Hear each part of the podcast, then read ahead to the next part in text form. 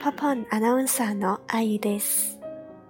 今天我们要学的每日一句日语是“死ぬほど悔しかった”，意思是我后悔死了。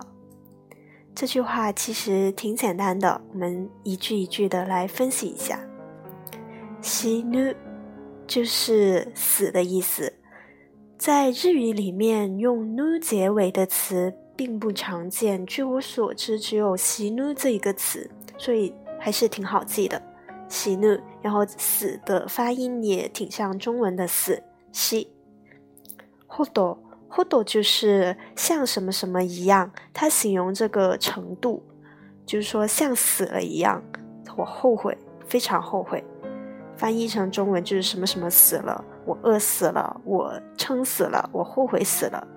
所以。死ぬほど就是什么什么死了，然后悔しかった，它是后悔的意思，它的原型呢是悔し，然后因为后悔的事情它肯定是过去的事，所以它这里用了过去的形态，所以就是将一改成かった，悔しかった，在日语里面它这个语序是跟中文调过来的， 中文我们说后悔死了。但是日语它翻译成过来就是像死了一样后悔。好的，我们再来复习一遍。死ぬほど悔しかった。那我们也可以说我刚才举过的例子，比如说我饿死了。死ぬほどお腹が減っている。